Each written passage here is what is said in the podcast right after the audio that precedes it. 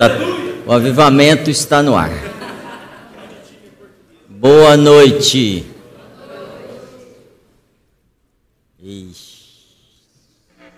Vocês já estão cansados? Fala, eu, eu não, não me canso. É, a gente está em, em meio a um avivamento. Eu considero que, pela palavra dos pais da igreja, esse é o maior avivamento que a gente já viveu. Ainda bem que alguém concordou comigo. Eu não estou dizendo que o seu país vai melhorar, eu não estou dizendo que a economia vai melhorar, eu não estou dizendo que o crime vai diminuir, eu não estou dizendo que o seu político preferido vai ganhar, eu não estou dizendo que o seu time ganhou igual o Santos ganhou. Eu estou dizendo que o céu está invadindo a terra. Eu estou dizendo que o que a gente não imaginou que pudesse acontecer já está acontecendo. Inúmeras pessoas estão sendo impactadas em muitas frentes.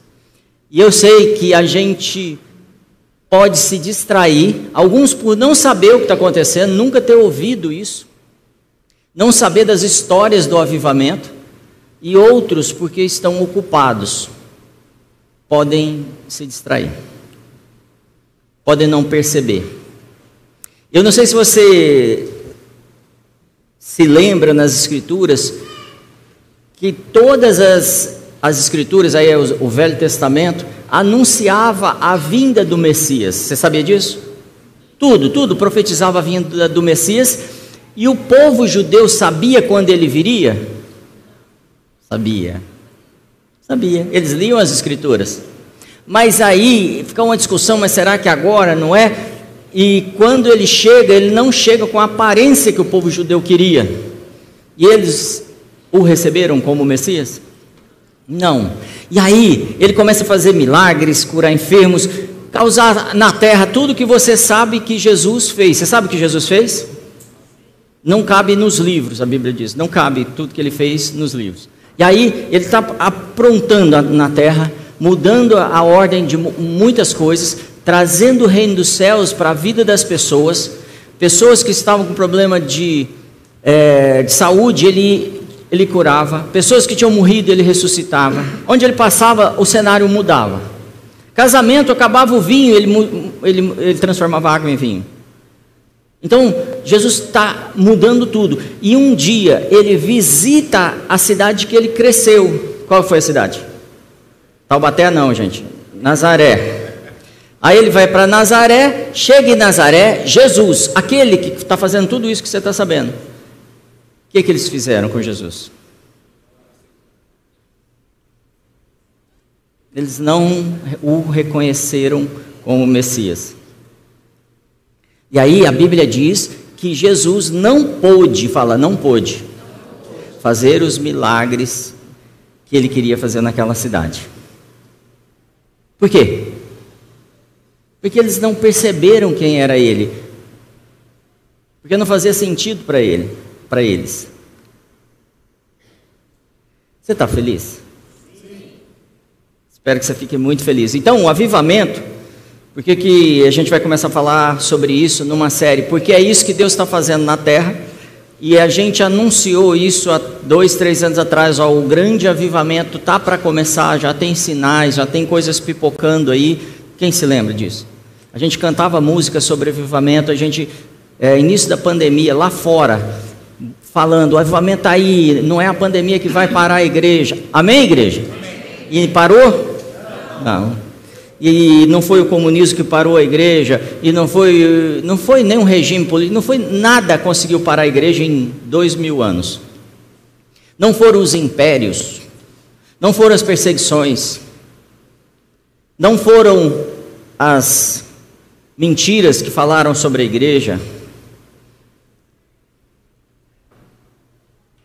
Nada parou a igreja. As portas do inferno não prevalecerão contra a igreja.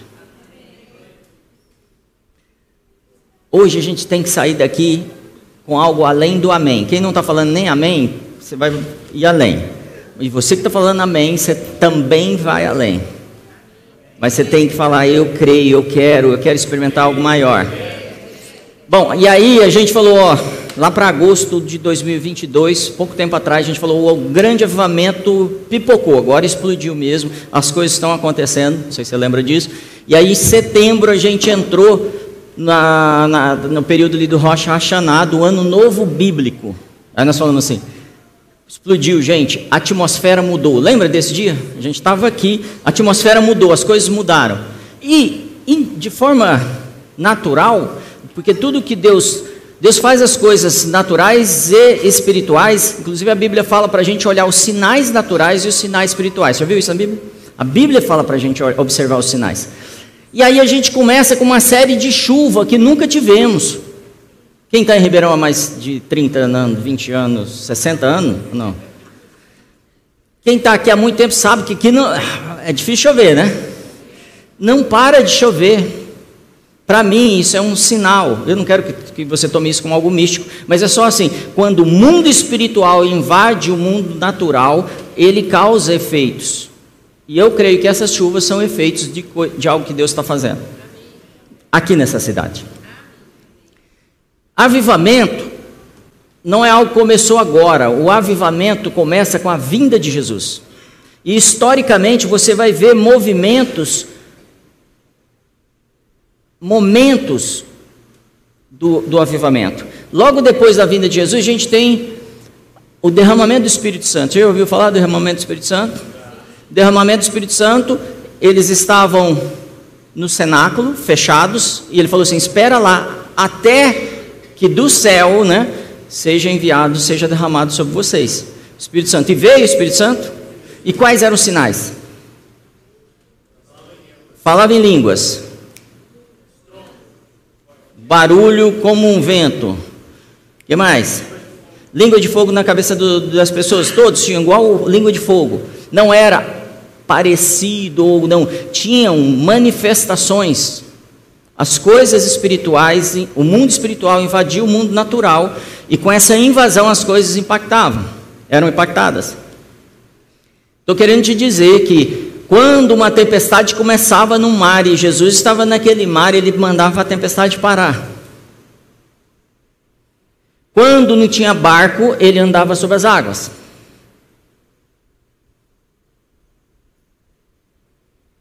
Quando não havia possibilidade as possibilidades aconteciam. Quando as pessoas vinham matá-lo, já leu isso na Bíblia? Eles vinham matá-lo e de repente ele passava no meio deles e ia embora. Por que não mataram? Porque coisas espirituais estavam acontecendo, afetando o natural. Como ele multiplicou, é, transformou água em vinho. Foi o mundo natural que provocou aquilo?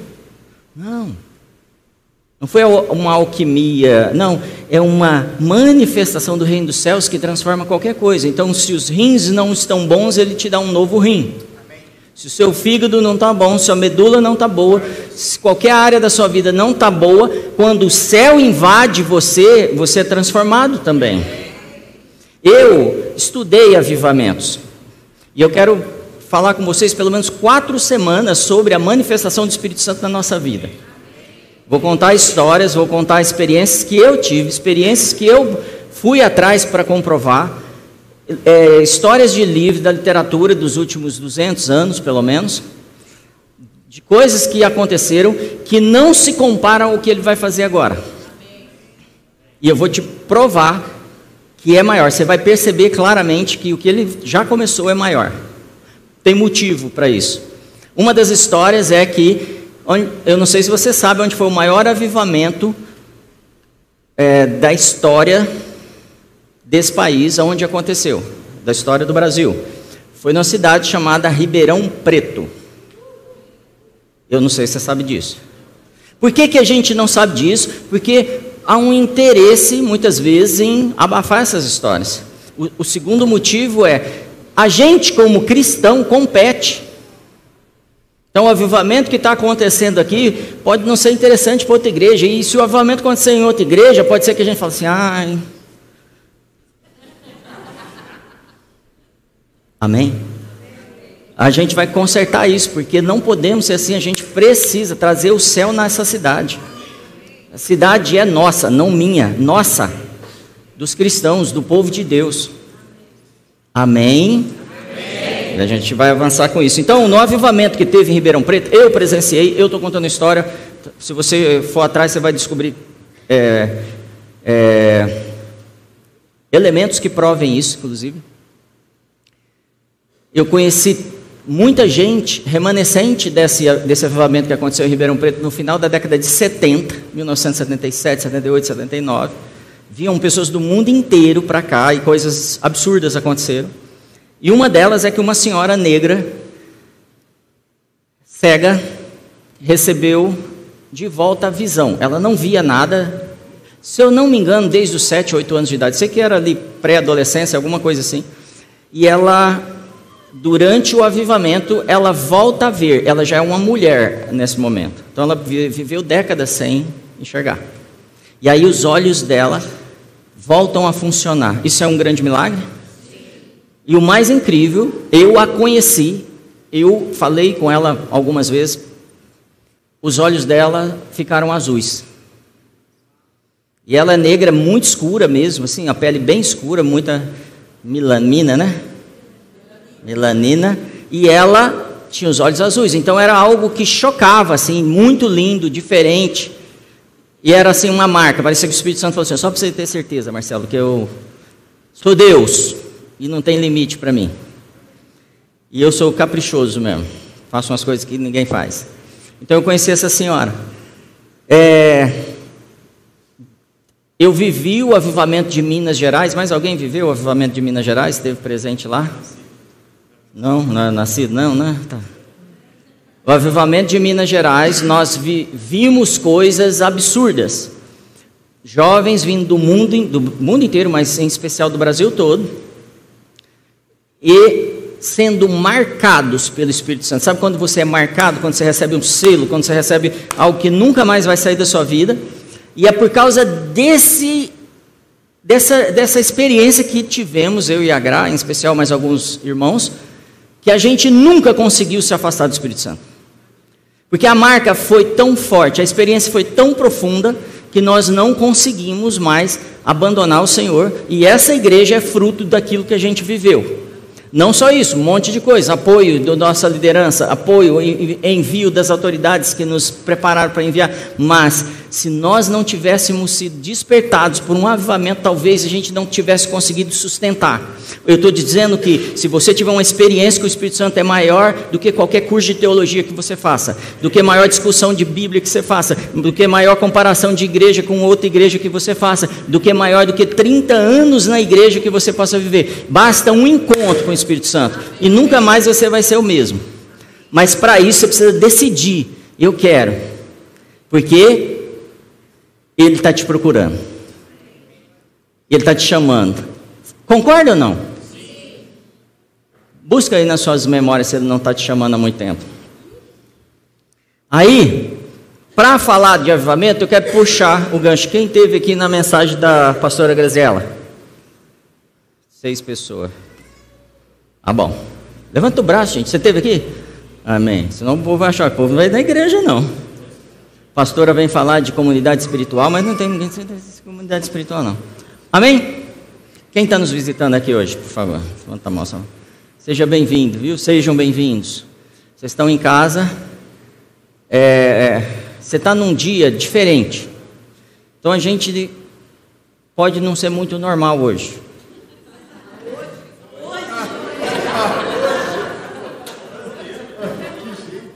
Vocês vão assustar as pessoas que estão nos recebendo. E se você está vendo a gente na internet, eles são exagerados, a gente é normal. A Grato falou sobre céu. Quem lembra que ela falou sobre céu?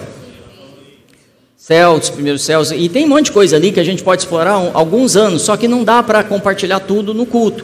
Então não, não pegue uma frase e defina como, ah, isso é heresia. Não, vai estudar, seja profundo. Porque depois que você passa 30 anos estudando, você acha que a pessoa também entende o que você está falando, e aí você fala uma coisa que faz parte de um contexto maior. Uma das coisas é que quando a Bíblia fala de, do primeiro céu, ela, ela não fala do primeiro céu, ela fala do primeiro céus. Então eu já tenho que parar para estudar que o primeiro céu não é só um céu. Amém? E aí ela falou que tem uns três céus, não falou? Eu acho que tem mais. Mas é só achismo, porque não está na Bíblia. É porque Deus não para de criar, né? Fazer coisas. Então eu fico imaginando o que, que Ele está inventando agora, criando agora, porque Ele é um Deus criativo. Se a nossa. É, não só a galáxia, né? Mas toda. Toda a criação, tudo que você vê, os planetas, tudo, se isso tem expandido, tem crescido, tem sido criado mais coisas, eu, eu tenho que imaginar que Deus não para de criar. Ele não para de criar filhos. Amém, filhos? Amém. Amém. Então, tem bastante então hoje, né? Eu queria retomar do terceiro céu. Quem mora no terceiro céu? Fala Deus. Deus. O Pai. O trono dele está lá, é o trono de justiça. É inacessível? Quem mora no segundo céu? Os anjos, potestades, principados, né? Toda essa galera aí, você já deve ter estudado isso também. Ela passou, se você não sabe, volta lá na, na pregação da Graziela. E a gente tem o primeiro céu, que é esse céu natural que você está vindo aí, que são céus, são níveis desse primeiro céu. E aí, fica difícil de entender, porque é algo que você talvez nunca tenha ido lá no primeiro, no segundo, no terceiro. Talvez você passou de avião no primeiro, tem uma ideia do que é o, restante. Talvez você tenha entrado numa luta espiritual e tenha acessado o segundo. Talvez você tenha ido no terceiro, mas não está claro, porque Paulo fala assim que o que ele viu lá não tem como descrever, é inefável. Amém? Se Paulo foi lá, é possível ir, ok?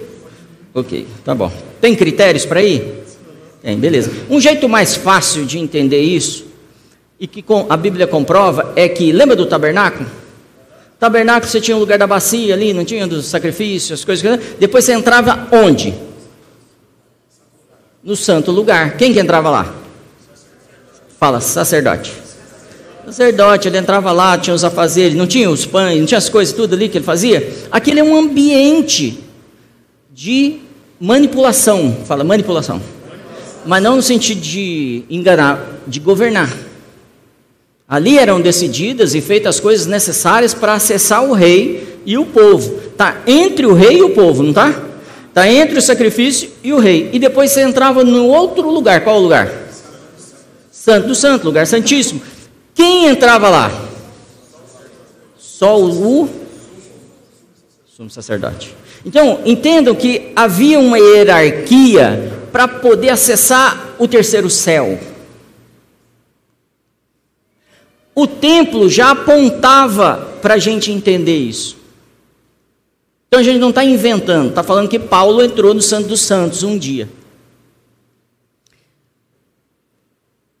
Está falando que o véu foi rasgado. E que nós temos livre por que, que não está acontecendo? Por que, que se eu tenho acesso ao terceiro céu, eu não tenho ido lá? Porque eu muitas vezes estou vivendo ainda no nível do homem caído. Talvez eu tenha recebido Jesus, seja o seu caso ou o meu, talvez eu tenha me arrependido dos meus pecados, confessado eles, me batizado, mas decidi não mudar de vida. Mas, pastor, eu não bebo, não fumo, não assisto malhação, não. Não vou nem repetir o que, falaram aqui. Melhor para vocês. Eu, eu não faço isso ou não faço aquilo. O meu vizinho faz. O meu irmão lá que sentou do lado de mim na igreja, vixe, pastor, você não sabe o que. É. Talvez você esteja nessa situação de não cometer pecados. Mas também pode ser que você não tenha amadurecido o suficiente para entrar nesse terceiro nível. Porque para eu chegar lá, é necessário profundidade. E tem uns caras que chegam para mim e falam: Eu leio a Bíblia, eu li, eu estudei. Eu... Gente, isso não te faz uma pessoa madura. Isso é uma perna dessa história inteira. O que te faz é a vida da comunidade, é aguentar os seus irmãos, é dar a sua vida em prol do reino de Deus, é ter o reino de Deus como prioridade, é trazer a justiça de Deus em tudo que você faz. Se a sua vida não está pautada nisso, você vai continuar olhando o reino daqui. E, a, e Jesus fala isso para Nicodemos. Nicodemos está preocupado com a salvação. Lembra dessa história? Nicodemos de madrugada vai encontrar com Jesus. Jesus, que eu, ele fala assim: você para entrar, para ver o reino é assim. Para entrar no reino é assim. Ele dá uma aulinha para Nicodemos. Muitos de nós recebemos Jesus, somos salvos. Se morrer, vai direto para o céu. Ao menos isso. Mas vai ficar vendo o reino de longe. Eu tenho base bíblica para te, te, provar isso. E você sabe que é verdade. É só você imaginar como as coisas funcionam no reino. Se uma pessoa recebe um talento, a outra recebe dois ou três, vocês querem? Dois ou três. E o outro recebe cinco. E o de cinco multiplica para dez, e o de dois multiplica para quatro, e o de um não multiplica. O que, que o Senhor faz com ele? Tira o que dele? Tira o quê? Até o que ele não tem. Pastor, que isso tem a ver com avivamento? Tem tudo a ver com avivamento. O avivamento é a gente ir para lá. Porque o que eu tenho ouvido dos irmãos, vocês estão ouvindo a respeito do avivamento, acho que é Kentucky, né? Asbury, é isso, né? Vocês estão, tem, quem levanta a mão, quem já viu esse avivamento aí? É, não é de chamar a atenção? Você viu a fila lá fora? Galera, se eu tivesse oportunidade, eu estaria lá, ok? Eu não sei você, mas estaria mesmo. Mas com que motivação? Eu vou lá para dar uns arrepios, receber uns milagres, ter uma experiência, receber o Espírito Santo e tal. Pensa se eu não estou olhando só para mim. Isso é uma característica da imaturidade espiritual. São aqueles que ganham dinheiro e entendem que o dinheiro é dele. São aqueles que ganham notoriedade pensam que a notoriedade é para ele. Aqueles que ganham uma família, uma casa pensam que é para ele.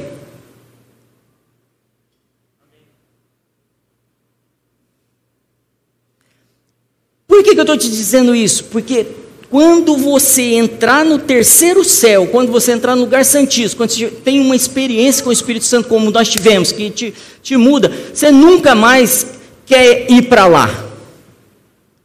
Pastor, isso não faz sentido. Faz, você está doido para voltar para trazer o céu para a terra. Se você não está doido para trazer o céu para a terra, você está querendo ficar lá, você ainda não chegou. Se sua vida não é derramar o reino, o rio de água viva, fluir de você para os seus irmãos, você ainda não chegou lá. Então o avivamento, grava aí, o avivamento depende das pessoas que trazem o rio, o fluir, o terceiro céu para a terra. Segundo céu. Quem está no segundo céu? Potestade, fala comigo. Principados. Quem que eu esqueci? Dominadores. Corintianos. É, não, é. Tem essa galera aqui no segundo céu, eles estão governando o segundo céu, não é a posição deles? E o terceiro céu, quem governa? Não tem o trono de Deus? Beleza. Segundo céu, quem governa? Fala as coisas ruins. E quem governa a terra então? Hum, governa não. O príncipe deste mundo governa. O príncipe deste mundo está na terra? Não, errou. O príncipe deste mundo governa a partir do segundo céu, ele é espírito. Então, como espírito, ele governa a terra. Por quê? Porque trono, altura na Bíblia quer dizer posição de governo. Vou dar um exemplo para vocês. Trono, altura, quer dizer governo. Vou dar um exemplo para vocês. Posso conseguir? Esse é brasileiro. Lembra quando Davi resolve estabelecer um trono? A capital do reino deles é Jerusalém. E ele fala assim: Eu vou colocar o trono em Sião. Está captando? No monte de Sião. Monte, posição de. Por quê? Porque por uma questão de defesa bélica, militar, ele tá, o governo está protegido. E aqui está a cidade. Cidade Santa e o governo. O que muitas vezes nós não entendemos, vou jogar aqui para um futuro a gente estudar isso, é que o Senhor Jesus é rei de reis. Ele tem uma posição de governo e tem pessoas que governam a cidade santa com ele. Amém? Então, quando ele fala que o monte Sião é uma posição de governo, ele já me aponta esse entendimento. Toda vez que a Bíblia está falando dessas posições, ela está falando dos governos. Por exemplo, no Apocalipse você vai ver sobre cabeças, sobre montes, falando de governos. Ok? A Bíblia também fala do Monte Santo do Senhor. Fala ou não fala? Está falando o que então? Do governo do Senhor. Tá difícil, gente. Quer que volta? Eu sei que é um assunto mais chato, mas o Espírito Santo quer fazer algo muito grande aqui. Para isso a gente precisa saber para onde a gente está indo. O Espírito Santo está falando assim: eu estou aqui já na terra, mas vocês precisam subir. Eu já fui derramado, não está acontecendo. Mas por quê? Vocês precisam subir para a posição de vocês, de governo. Vamos tentar amarrar isso? Se Jesus recebeu toda a autoridade nos céus e na de quem que é a autoridade? Fala de Jesus. Jesus. E tem alguém os, é, exercendo autoridade essa pessoa é o que? Ile, ilegal. É uma autoridade exercida ilegalmente. Então, se alguém hoje entra na sua casa e influencia seus filhos, influencia seu marido, sua esposa, é uma autoridade ilegal operando no governo da sua casa. Só que se você não toma posição de governo, você não consegue expulsar. Porque uma autoridade tira a outra. Não é gritar. Porque às vezes a gente está numa batalha espiritual, a gente está gritando. Não, é tomar sua posição. Saia. Você consegue imaginar Jesus gritando com o diabo? Por quê? Eu já contei para vocês aqui da experiência que a gente teve uma vez com o Jerônimo. Paramos no, na rodoviária, um rolo virou essa rodoviária, uma bagunça. E ele só fez assim, ó. Shh, a rodoviária parou em silêncio. Eu estava lá. O que, que eu estou querendo dizer? autoridade sobre principados, sobre potestades, sobre dominadores. Aonde eles estão? No segundo céu. Para eu governar eles, eu preciso ir para o. Vamos pôr o segundo ainda. Eu preciso, pelo menos, ter manifestações aqui no mundo espiritual. E eu não tenho, vou dizer para vocês por que a igreja não tem, se ela, se concorda, se você tomar o segundo céu, você tira eles? Sim ou não? Eles governam a terra por esse segundo céu. A gente não governa a terra porque a gente não toma esse território porque nós somos terrenos. Foi isso que a pastora falou aqui no começo. Porque a gente pensa como terreno, porque a gente quer resolver o problema do Brasil só terrenamente. Sei nem se essa palavra está certa, mas está isso aí. E o Senhor o Senhor Jesus, o Senhor lindo, o Espírito Santo, está falando assim: as coisas espirituais só se discernem espiritualmente. E vocês ficam cabeçudo discutindo teologia naturalmente. Vocês precisam parar com isso, começar a subir no segundo céu. Vou piorar. A terra já foi governada por um homem através do segundo céu. Quem foi? Fala, Adão. A terra não estava sendo governada? Deus não falou assim: governa, cuida. Ele estava sozinho, provavelmente. E ele governava a terra. E estava tudo funcionando. Vocês acham mesmo que um homem sozinho governa a terra? Não. A não ser que ele vá para o segundo céu. Então, quando Adão escuta aquela historinha, ele entregou o governo da terra, entregando as chaves do céu, a autoridade do segundo céu, e então ele perdeu o poder da terra. Tem umas cabeças assim, tem umas cabeças assim. Adão foi o homem que Deus criou para governar a terra. E eu imagino que assim, a partir dos filhos dele, todos governariam a terra. Aí Adão ficou um tempo governando e falou assim: Deus, pode deixar, eu não preciso do terceiro céu, eu governo sozinho. E Deus falou: se você governar sozinho, você morre, porque você cai para a terra, você não fica no segundo céu.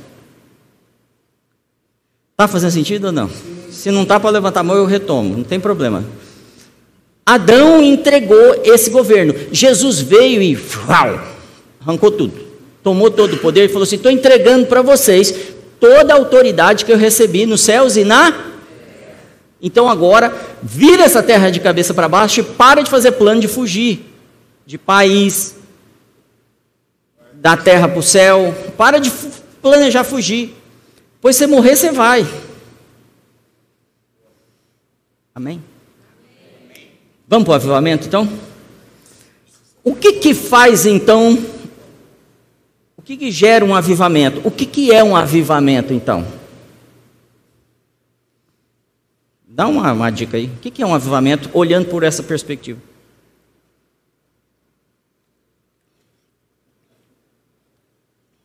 Avivamento nada mais é do que um pouquinho do acesso do coração do Pai.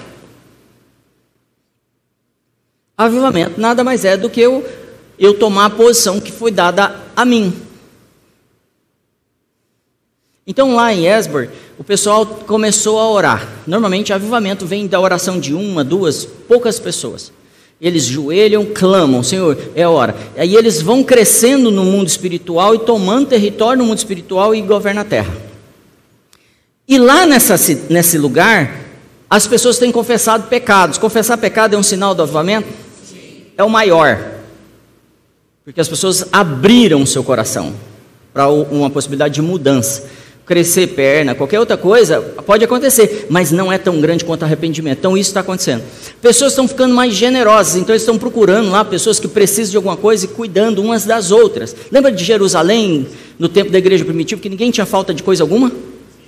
Essa semana o Senhor me deu uma visão sobre isso. Ele falou assim, me mostrou assim: eu vi uma pessoa de costa, um operário, e, e essa pessoa estava procurando emprego. Eu sabia que ela era um operário procurando emprego. E aí Deus me mostrou assim: sabe por que na igreja primitiva ninguém tinha falta de nada? Porque as pessoas se dedicavam em ser tão boas que havia uma luta para contratar. Todo mundo se tornava um excelente profissional. Mesmo que ele fosse um executivo e agora ele vai cuidar de um trabalho mais simples, ele era o melhor. Quando a gente começa a ser o melhor, a gente não começa a ser buscado, caçado por isso?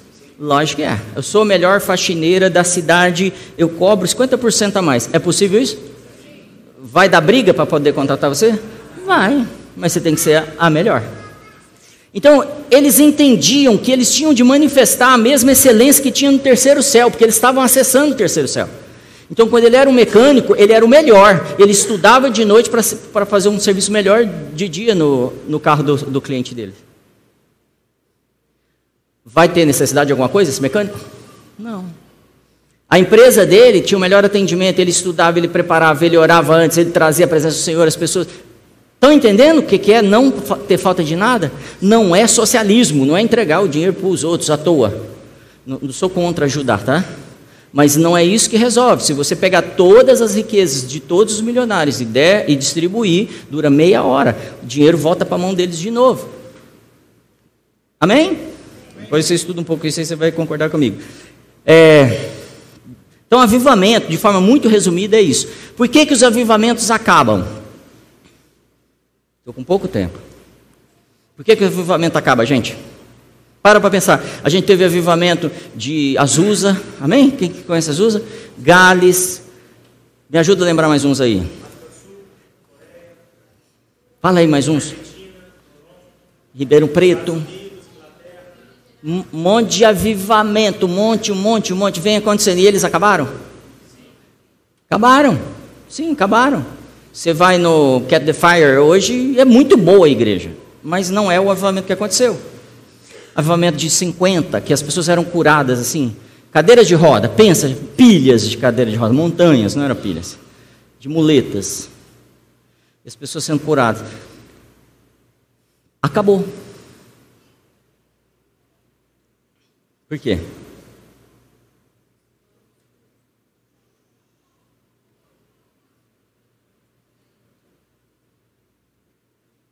Você acha que o Espírito Santo tem plano de parar um avivamento? Eu vou te trazer a lembrança algumas coisas. Quem acende o fogo é Deus do altar. O fogo do altar é Deus que acende. Quem mantém o fogo aceso é o sacerdote. A gente começa a competir. A gente começa a falar, esse avivamento é meu, eu sou o líder do louvor da banda que aconteceu, porque naquele dia, ou eu sou o pastor, ou eu sou membro daquela igreja, foi minha igreja que aconteceu o avivamento. Esse é um dos principais motivos que os avivamentos acabam. Eles pensam, as pessoas pensam que o avivamento é nosso. Lembra que eu te falei, o que sustenta o avivamento é eu ir para o céu e trazer o céu para a terra para os meus irmãos? Então, enquanto eu sou um rio, o avivamento continua. Enquanto eu viro uma lagoa e começo a usufruir de tudo que Deus me deu, o avivamento termina. Pode ser nas finanças, pode ser na saúde, pode ser no, no, na manifestação espiritual, pode ser o que for. Na alegria, na paz. É sério ou não é? É muito sério. É...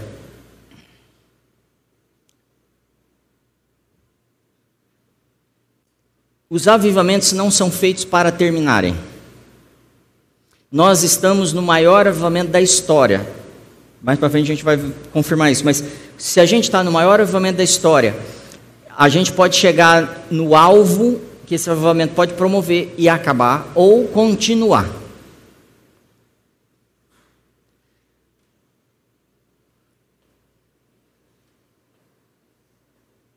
O coração de Deus funciona assim: de glória em glória em glória, de glória em glória, de glória em glória. E tudo que eu olho Deus se manifestando cada vez é uma glória maior. Não é interrompe uma glória para entrar outra. É uma glória crescente. É isso que ele está esperando em relação ao avivamento. Só que a terra precisa dizer: nós queremos. Eu quero que você pense um pouquinho. O Espírito Santo é derramado lá em Jerusalém. Amém? Foi derramado. A primeira pregação de Pedro, 3 mil se converteram. Tinha um coxo na entrada do templo, não tinha? Foi curado, ninguém tem mais falta de nada. O Espírito Santo foi perdendo força, foi perdendo, ficando fraquinho, e aí acabou? Não. Quem sustenta o avivamento somos nós. Então, se o avivamento está acontecendo nos Estados Unidos, eu não creio que está acontecendo nos Estados Unidos, está acontecendo em toda a terra. A Bíblia não diz que vai ser esse último avivamento nos Estados Unidos, mas esse manto será distribuído por muitos, muitos, milhares de ministros no mundo inteiro. A segunda coisa, e a Bíblia diz que toda a terra será cheia da glória do Senhor como as águas cobrem o mar. Esse texto já tem que me levantar uma pulga na cabeça, tipo assim, o plano de Deus não é destruir, e sim encher a terra de glória. E a glória, a esperança da glória, é o quê? Cristo em nós. Nós sermos um corpo. Nós amarmos uns aos outros. Nós entendermos que buscamos no Senhor para ser fonte para, os outros. Então, quando eu digo para vocês que um dia eu estive no avivamento em Minas Gerais e não consegui mais parar, não é culpa minha, nem capacidade minha, nem habilidade. Vou, posso ser sincero? Nem desejo. E tem dia que eu estou doido para te Bater sua cabeça na parede. Mas o Espírito Santo te ama. E ele faz coisas em mim para eu poder te amar. Para poder querer estar com você, para poder investir na sua vida, para poder estar aqui no domingo, todo domingo, todo domingo. Agora imagina todos nós comprometidos dessa forma. O que, que vai acontecer com as nossas famílias? Com essa cidade? Então o avivamento está sendo abortado por nós. Porque tem um momento que a gente vai para a igreja no domingo para resolver nossos problemas. Tem algum problema com isso? Tem algo errado? Não. Eu estou com dor, estou com problema de um relacionamento, estou com problema de saúde. Não sei. Você foi e encontrou o Senhor. Você encontrou o Senhor, agora seja uma fonte. Aí a gente vai ver avivamento. Mas chega na segunda-feira, eu tenho coisa para resolver, e aí eu transformei o reino de Deus em segundo lugar na minha vida. Terceiro, quarto. Eu descobri, quando eu estava lá em Minas, quando eu estava no meio de um avivamento, que Jesus não queria, não, nunca desejou que eu só amasse a Ele. Mas que Ele fosse meu primeiro amor. Que tudo que eu corresse, que eu buscasse primeiro é nele, para Ele, de volta para Ele. E aí, quando eu faço isso, Ele fala assim: agora olhe os meus irmãos, cuida deles. Foi isso que Ele falou para Pedro. Você me ama? Então cuida das minhas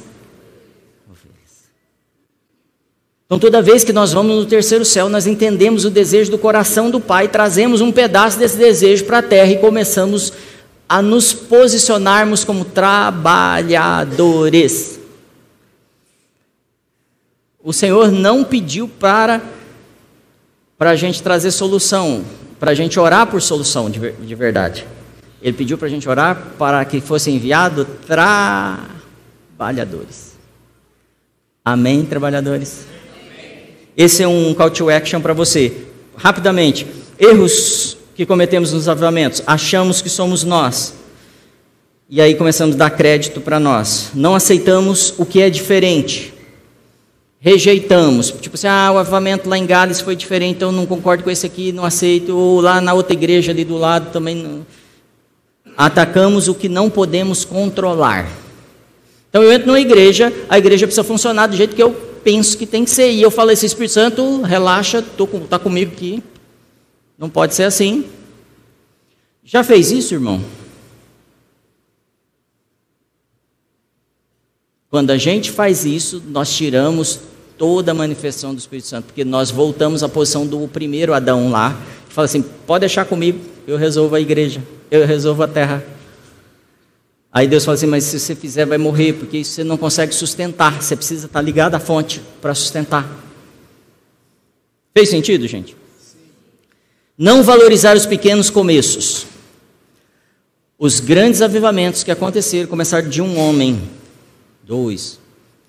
A rua Azusa, o avivamento de Azusa começou de algumas pessoas com caixas de uva na cabeça, porque eles não podiam orar alto e trouxeram a presença do Senhor, e muito do que a gente vive hoje de manifestação espiritual vem lá dessa, dessa, desse mover.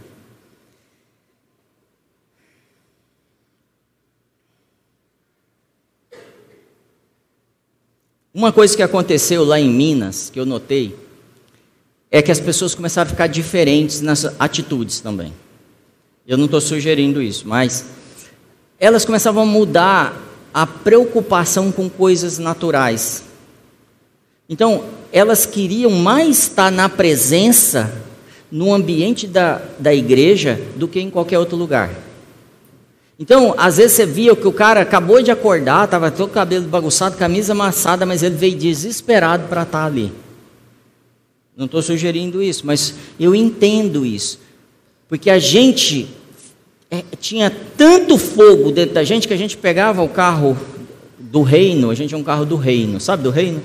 Del Rey, e a gente ia de Ribeirão Preto a BH, de Ribeirão Preto a Goiânia, a Brasília, a tudo quanto é cidade que você imaginava, que a gente sabia que estava tendo um mover, a gente juntava uns cinco crentes, às vezes até seis dentro do, do rei, Del Rey, e ia para lá pão com mortadela, quando dava tudo certo. Nada mais importava. Então, uma característica do avivamento é que a minha casa começa a ser uma base para o reino. O meu tempo começa a ser uma base para o reino.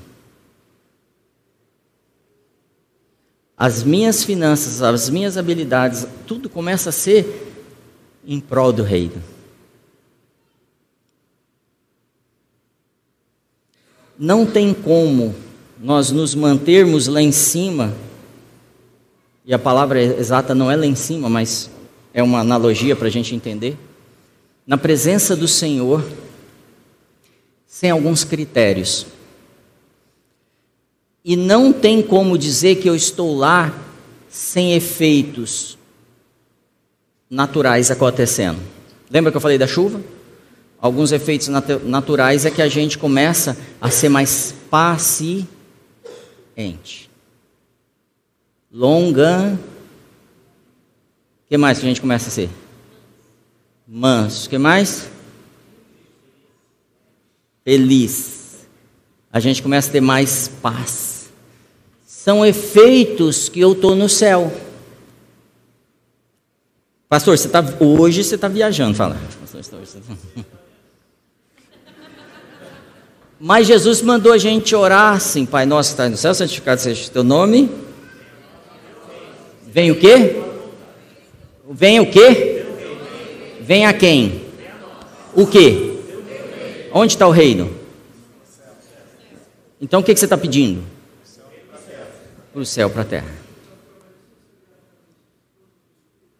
Não ouvi, irmão? Não, precisa falar mais alto também. seria a questão do fruto do Espírito? Seria, como que eu tenho fruto do Espírito se eu não ando no Espírito?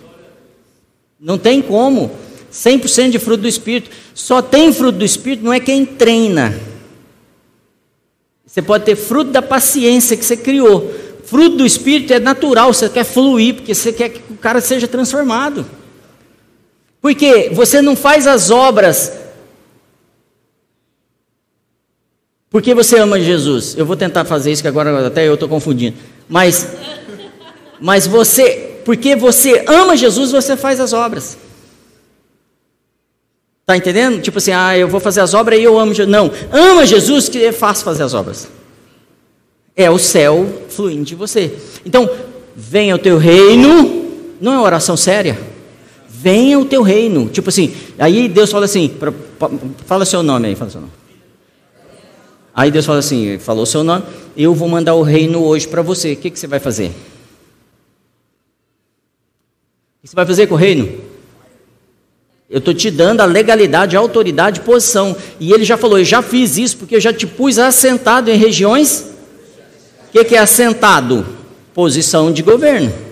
Eu já te pus lá, mas não vai rolar se você não pegar e fazer.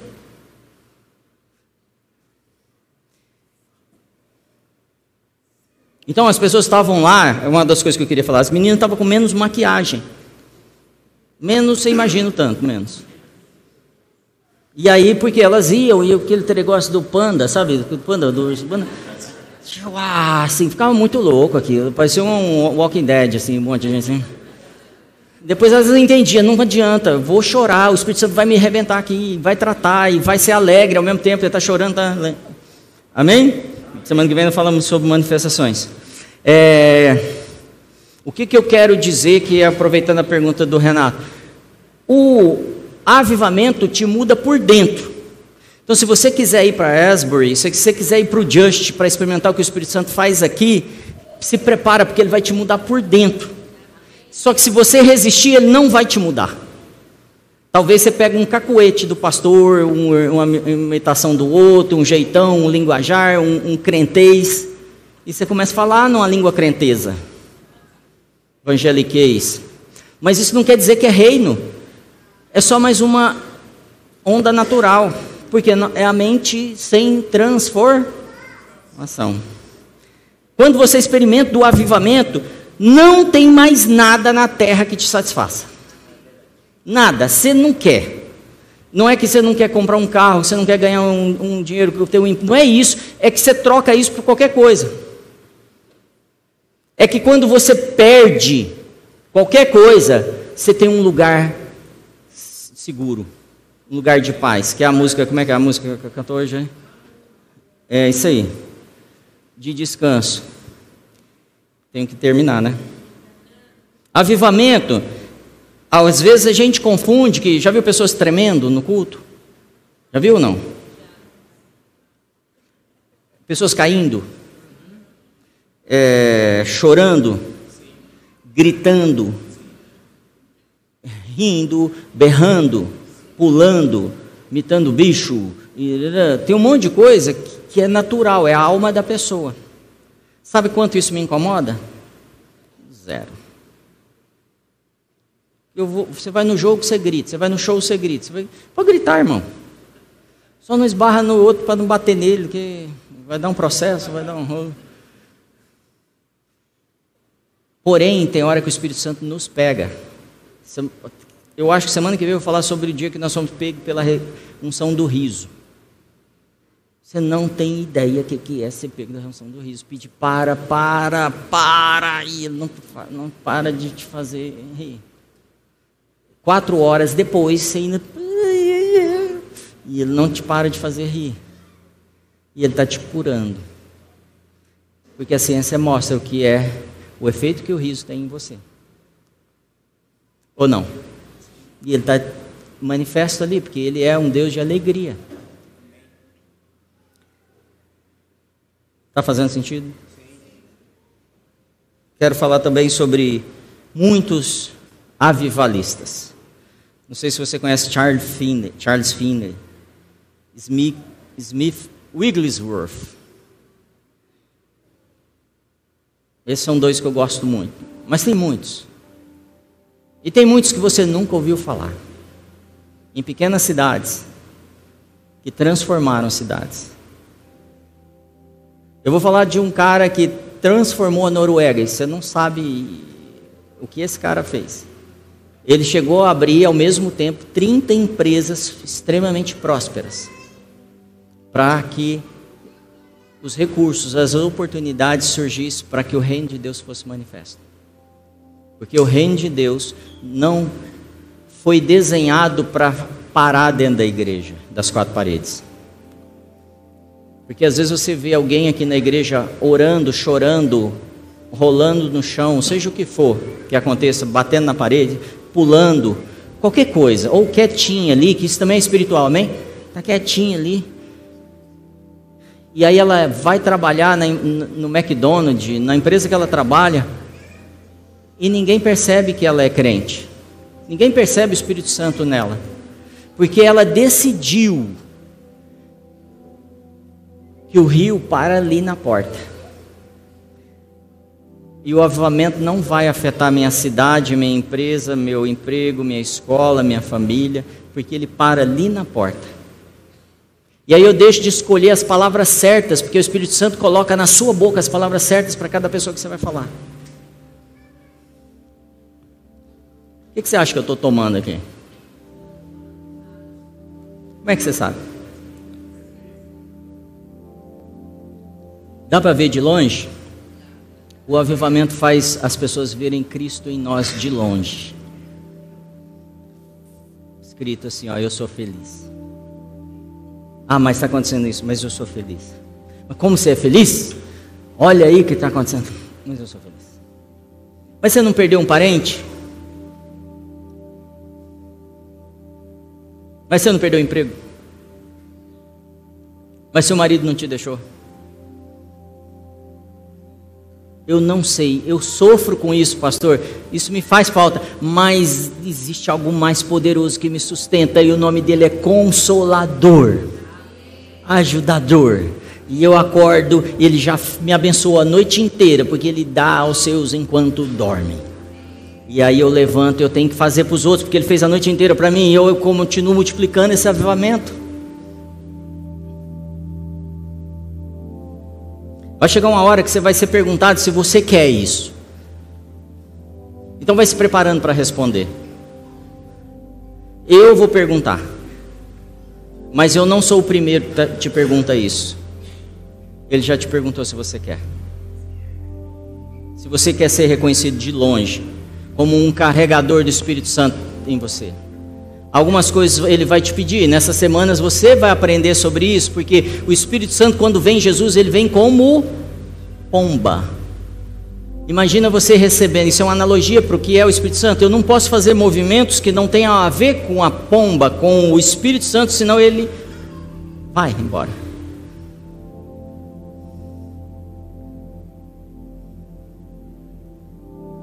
Quando o Espírito Santo começa a me guiar e eu carregar ele do jeito que ele quer, eu e minha casa passamos a servir o Senhor. Não sou só eu. Só um relato rápido. Em 1900 nós recebemos os dons de línguas. Eles já existiam antes, aí de 300 até 1900 eles ficam mais sumidos. 1900 volta com tudo, com Rua Azusa. Depois, alguns anos depois, a gente tem um avivamento na Igreja Católica. E a gente evangélico, a gente não quer aceitar isso, mas o Espírito Santo vem e varre, cria um movimento chamado movimento carismático. E um monte de gente católica começa a ouvir o Espírito Santo, ser dirigido pelo Espírito Santo e, e criar novas comunidades dirigidas pelo Espírito Santo. Na década de 50 é uma década de milagres. Se você não é da igreja há muito tempo, talvez você não tenha visto isso, mas era assustador. As pessoas eram curadas a 3 quilômetros da igreja, na fila, porque as filas eram desse tamanho. As pessoas eram curadas, os casamentos restaurados. É, pessoas traziam pessoas mortas, que isso acontece muito na África, e ele é curado, é ressuscitado na fila da igreja. Na década de 60 foi o movimento de cair. Então, eles balançavam o paletó, por exemplo, assim, vrau, caía todo mundo.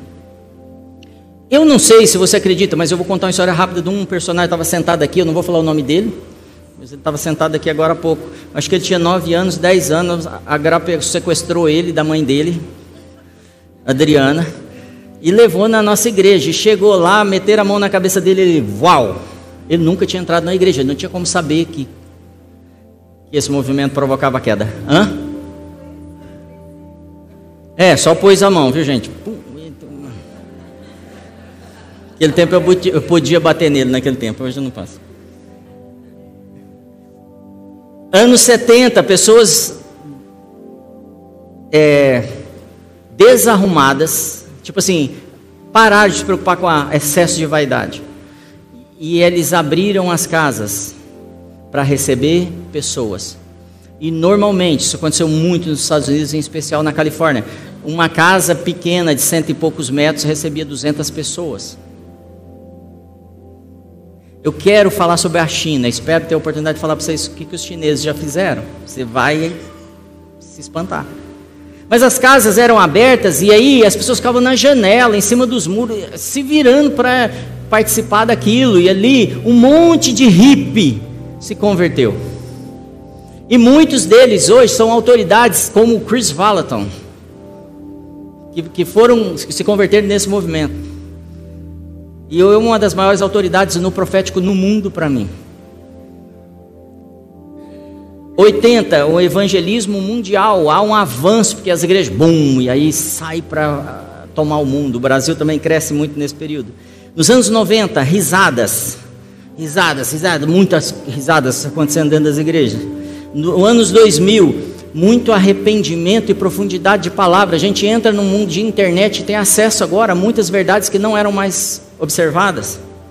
2010, exposição de pecado na igreja, inclusive de líderes, em especial de líderes.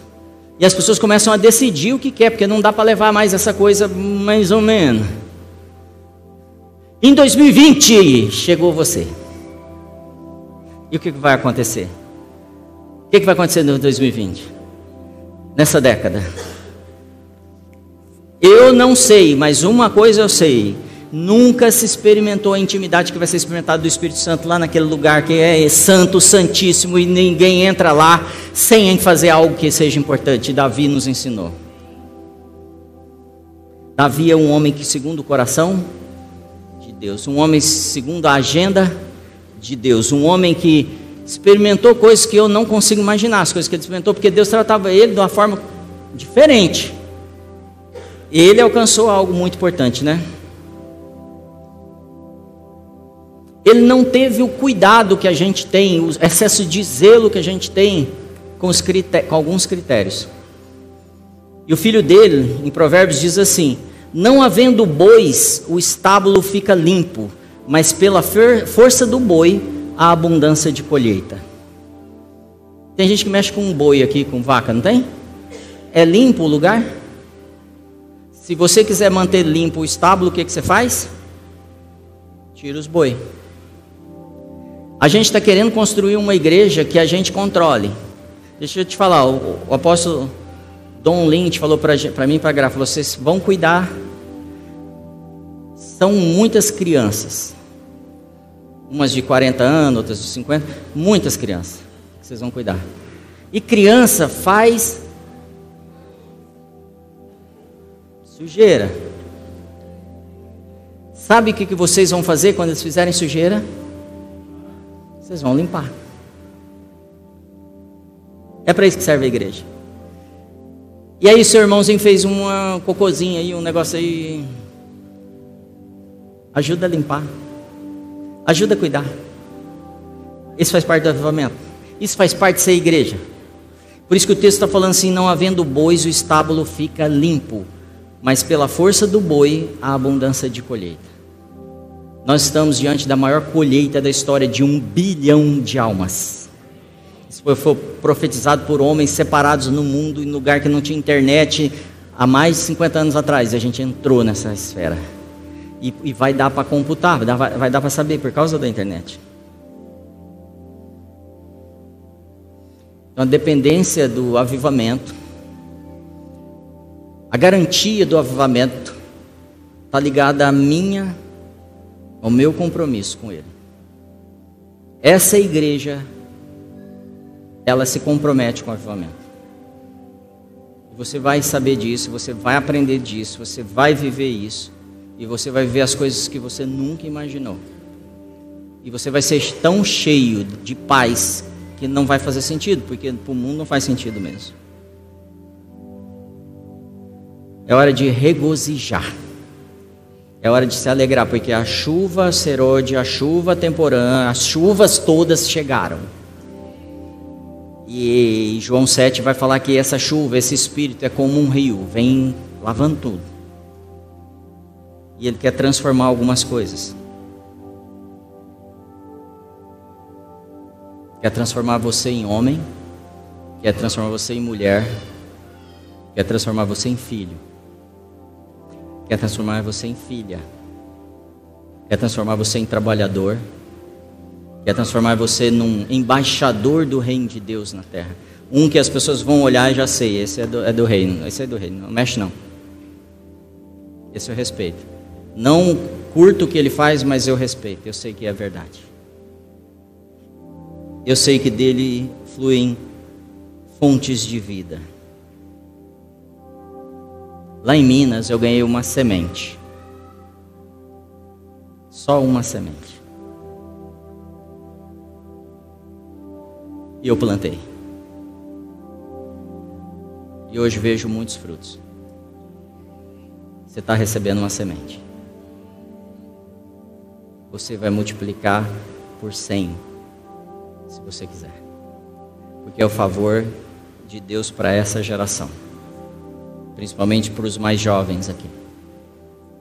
E se você se distrair, se você olhar do lado, pode ser que você perca uma grande janela de oportunidade. Você não vai perder o Senhor, mas você vai perder as melhores coisas da vida, as melhores coisas que eu e a Gra vivemos. Agora é a hora da pergunta: você quer? Fala para ele: eu quero, Senhor. Eu tenho a decisão tomada. Eu quero ver um bilhão de almas sendo resgatadas. Eu quero ver minha casa tomada por um rio, que eu não controle mais isso. Eu quero ser levado como uma folha levada por um vento, para um lado, para o outro, não sabe para onde já está indo. Mas eu confio em Ti. Fala, eu confio em Ti. O que Ele está querendo te dar é maior que a unção que você está pedindo, maior que o ministério que você está pedindo, que a igreja que você está pedindo. O que Ele está querendo te dar é maior que a sabedoria. O que Ele está querendo te dar é maior que as finanças que você imagina. com muito dinheiro, com pouco, com mais ou menos, não muda nada, você está radiante, você está feliz. E sua vida vai sendo perpetuada, porque essa alegria te traz bem-estar, seu corpo funciona melhor e você é fonte de vida mesmo. Isso que ele está te propondo é maior que as curas, maior, maior que o mercado, maior que o governo, maior que o exército, maior que qualquer coisa, maior que tudo isso junto. Em você, algo maior que tudo isso que você pode imaginar. Isso é chamado de reino de Deus, Espírito Santo em você. Há um protocolo para você ser profundo nisso. Renovação da sua mente. Há um protocolo para você acessar esse monte santo do Senhor. Eu escuto um monte de gente, eu ouvi Deus, ouvi Deus, ouvi Deus, ouvi Deus. Eu sei que Deus dá sinais, eu sei, eu concordo e eu aprovo. Mas deixa eu te falar, Deus não te fala o que você pensa que Ele está falando. Estou te dando duas coisas paradoxas. Você precisa tratar essa coisa de falar, ouvir Deus como algo paradoxo. Porque se você confia em você, que você ouviu, você já não ouviu mais. Porque você não pode confiar no homem.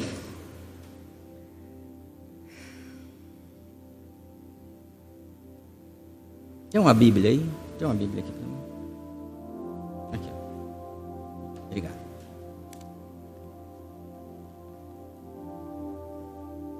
Tempo de avivamento, o, o como é que chama? o relógio funciona um pouquinho diferente. Você está pronto para isso? Ah? Está pronto para a gente terminar o culto e ele pedir para você não ir embora? Salmo 51. Compadece-te de mim, ó Deus, segundo a tua benignidade e segundo a multidão das tuas misericórdias, apaga as minhas transgressões. Lava-me completamente da minha iniquidade e purifica-me do meu pecado. Vou ler só esse pedacinho. Apaga as minhas transgressões, fala, apaga as minhas transgressões. Lava-me completamente da minha iniquidade e purifica-me do meu pecado. Pecado, iniquidade, transgressões. Pecado é o que a gente comete, a gente não queria cometer. Transgressão é aquela vida que a gente adota de rotina de ficar pecando. iniquidade é quando eu decidi que eu não vou mudar. Tem três pesos na Bíblia a respeito desses três níveis de vida desviada. O Senhor Jesus morreu e pagou todos os meus e os seus pecados. Mas se eu decido viver em pecado, não tem como pagar, porque eu vou continuar. Eu sou um transgressor, depois um iníquo. E o texto continua: Pois eu conheço as minhas transgressões e o meu pecado está sempre diante de mim. Pequei contra ti, contra ti somente, e fiz o que é mal aos teus olhos, de maneira que serás tido por justo no teu falar e puro no teu julgar. Eu nasci na iniquidade, em pecado me concebeu a minha mãe. Eis que te agradas da verdade no íntimo, e no oculto me fazes conhecer a sabedoria. Purifica-me com isopo e ficarei limpo. Lava-me e ficarei mais alvo do que a neve.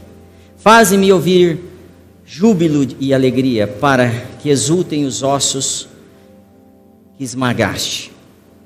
Esconde o teu rosto dos meus pecados e apagas todas as minhas iniquidades. Cria em mim, ó Deus, um coração puro. Repete comigo. Cria em mim, ó Deus, um coração puro. e renova em mim um espírito reto e inabalável. Renova em mim um espírito reto. Não lances fora a tua presença. Não precisa repetir. Não lance, não me lances fora da tua. Aonde que está a presença? Aonde? No terceiro céu, no Santíssimo. E ele está pedindo para não fazer o quê?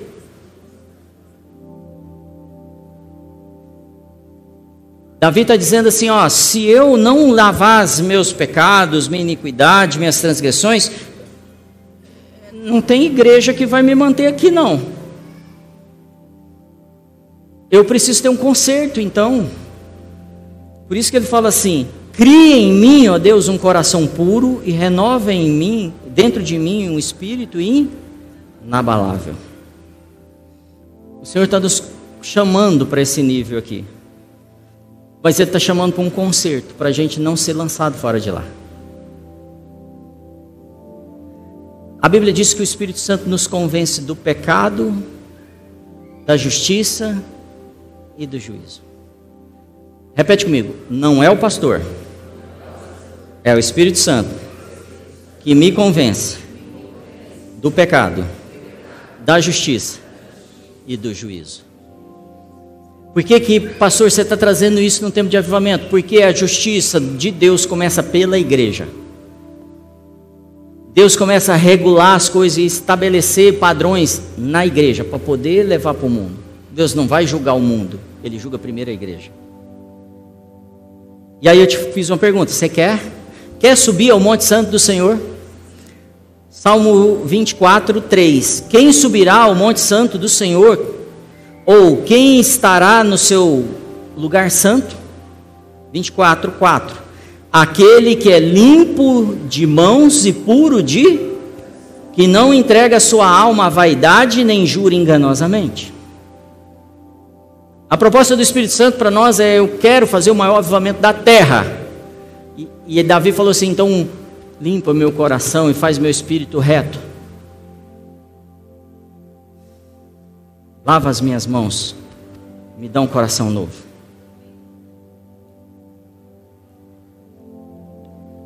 Você falou que sim. Você precisa fazer essa oração.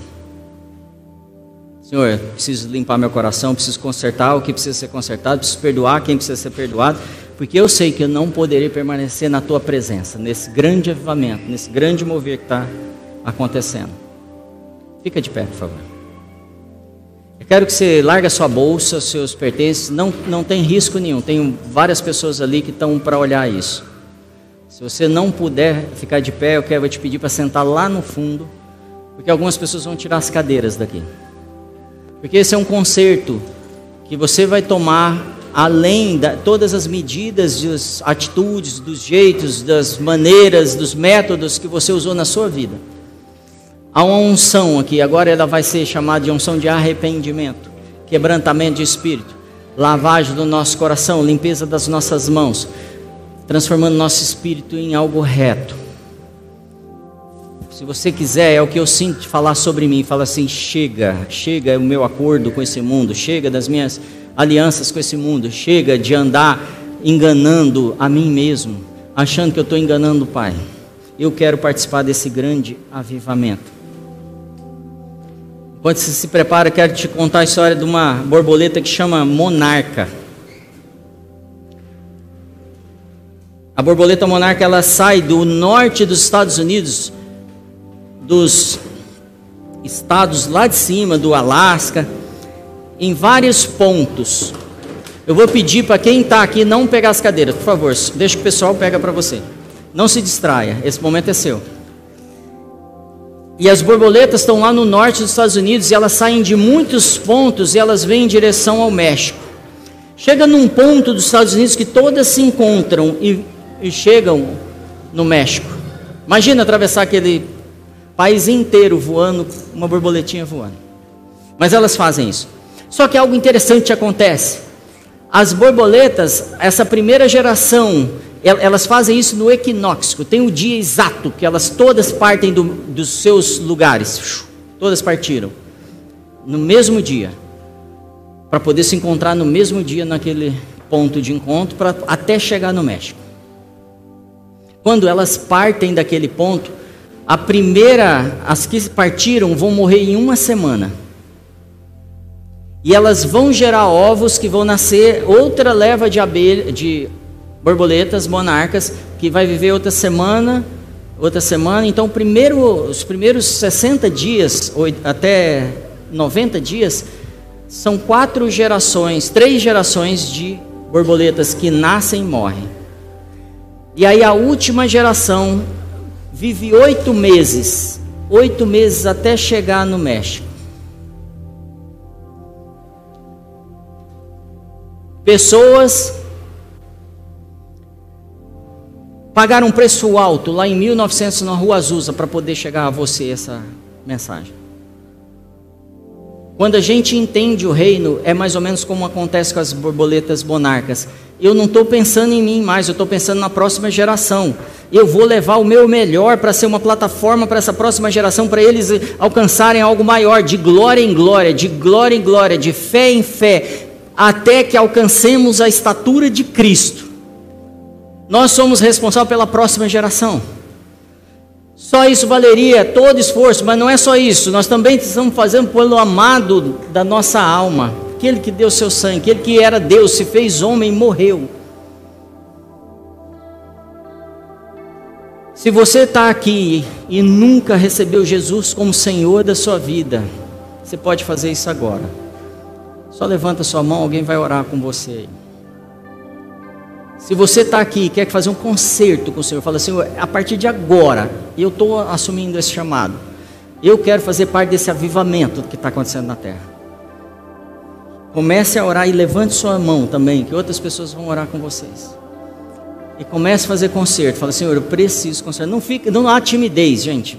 Levante suas mãos e comece a adorar o Senhor. Pedir para Ele, Senhor, eu preciso.